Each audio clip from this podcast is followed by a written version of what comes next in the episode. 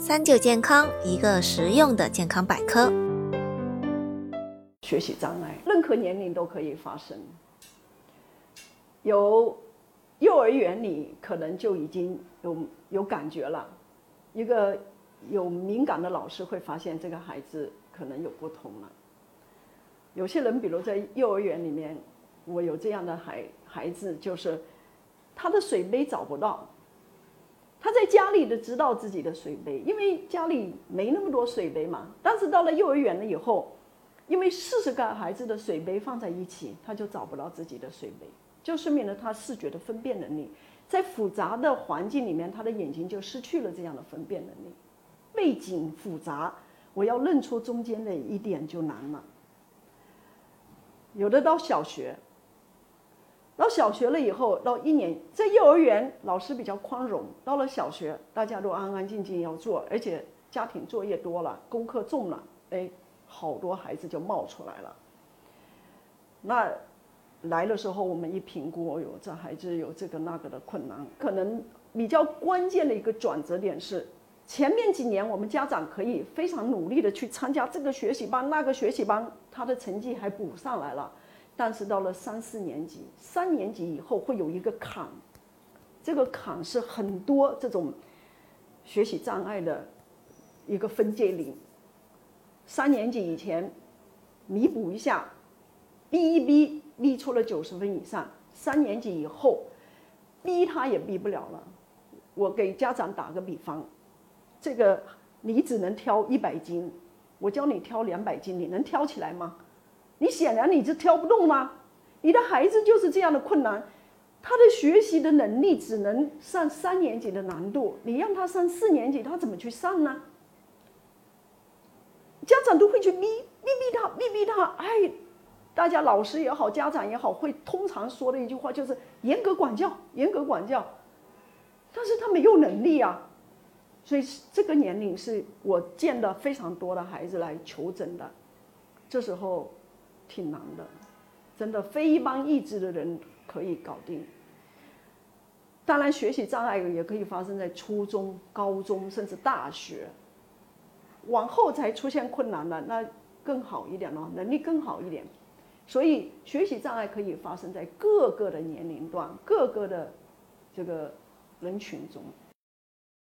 首先，你要看看你的孩子运动的协调性好不好。我通常会说叫 A、B、C。A 是英语里面叫 attention 专注力，这个孩子哎，妈妈给他讲故事的时候，他专注吗？他吃饭专注吗？玩玩具专注吗？这个很早期的一些专注，他听你说话的时候专注吗？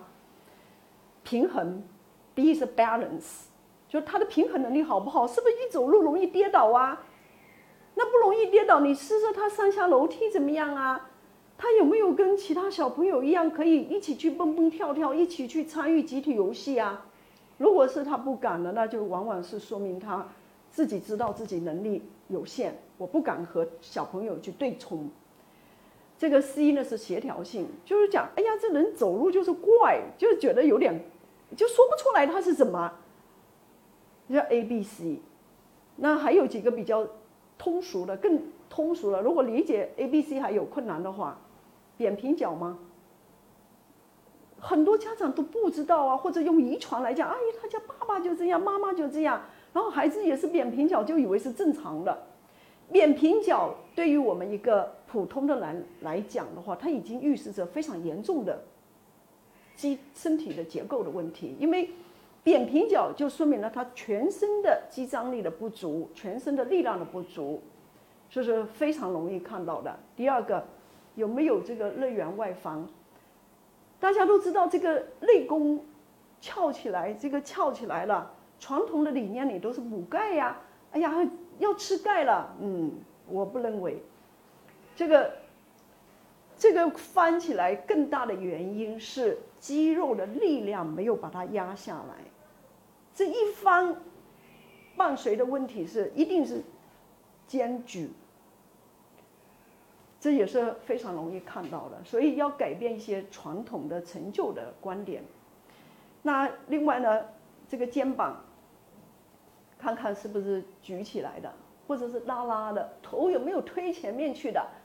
因为小孩弓背的，是不驼背的？这些姿势是非常容易看到的，以及他用筷子会不会啊？拿笔的姿势呀，写字是不是这样夹的啦？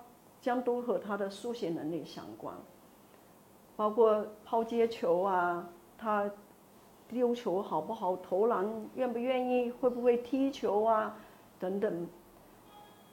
但是最最这个。还是要有家长非常细心的去观察他的不足。学习障碍是一个具有神经学的这个生物生物学的缺陷的人，所以具备神经学知识的专业人员参与到这个里面来是非常重要的。这不只是教育的问题，不能只能让老师来做，一定要有我们这样搞这方面的人介入。就像我们南方医科大学，我们有儿科系，有康复系，有康复学院，所以我们的责任很重大的是，我们要去培养我们儿科系的儿科医生，然后我们的医生做了筛查了以后，又有一批人是去真的落实去帮助他们的，这就是我们的康复治疗师，儿童康复治疗师，来伴随着我我们来。跟家长去带着家长理解你的孩子，同时给你指明了一条路。这个这样的孩子的人应该是这样的路走，而不是去寻求乱七八糟的帮助。哎，这个呃，去吃药啊，去打针啊，或者是去什么扎两下针啊，开窍一下了。我不太我不太主张用这种方法，因为这个刺了很痛啊，这个。大脑是要快乐的学习的，这个没有一个一年级的孩子，这个呃取得了，呃六年级去考小初中的时候，这个考第一名是靠刺出来的，都是靠学出来的嘛，那一样的呀。那这样的特殊的孩子，我们要更有方法的去帮助他们，去引导他们。我们家长们比较容易犯的错误就是。早期干预的时候，哇，希望我的孩子很快就会认多少字，很快就会什么，很早就让孩子去读那些卡片啊什么了，错了，不要犯这样的错误，因为你很早就去让孩子去看那些东西，让那个眼睛不知疲劳的去盯着那个看，结果你把眼睛的运动成分就剥夺了，这可能理解起来有点难哈。简单的说，把孩子最天性的东西先发展出来。比如说，一个刚出生的孩子，前面几个月的时候，你需要的不是要有多么漂亮的玩具，最重要的是妈妈的脸、爸爸的脸、爷爷奶奶的脸、外公外婆的脸。你的脸是世界上最漂亮的，你要给他有情感的交流。有他眼睛对你五官的分辨，对你嘴巴的观察，对你表情的观察，然后，这个孩子需要的是动，他一动的时候，他眼睛一哇一一翻身过去，我的眼睛就到了那边看到了，又那就看到这里了，然后又爬起来的时候，眼睛和我的运动的结合，这些是最重要的。年轻的家长确实很多人自己都没有成长。只要你孩子不烦我，我爸爸玩手机，妈妈玩手机，孩子玩手机，全家人都玩手机。他们是待在一起了，他没有互动啊，那就肯定不是有效陪伴了。有效陪伴就是你要成为你孩子的玩伴，你要明白你怎么去引导孩子去玩出这个游戏来。就像我跟我孩子玩大的是，我们俩经常玩摔跤游戏。啊！你把妈妈摔倒了，妈妈把你摔倒了。这个摔跤游戏就是很好的一个躯干的计划使用，用核心的力量的方法。比如说，我们一起玩球，大家一起去打球，当然也可以比较高级的活动，比如像我先生陪我儿子弹钢琴，陪我儿子去打球。是真正的融进去，是用情感融到这个孩子的活动中去，而不是你只是站在他的旁边。我想作为父母来讲，这是一个本能。不要以自己啊玩开心的为为为中心吧，应该想到孩子快乐了吗？我会经常问我儿子的，儿子今天快乐吗？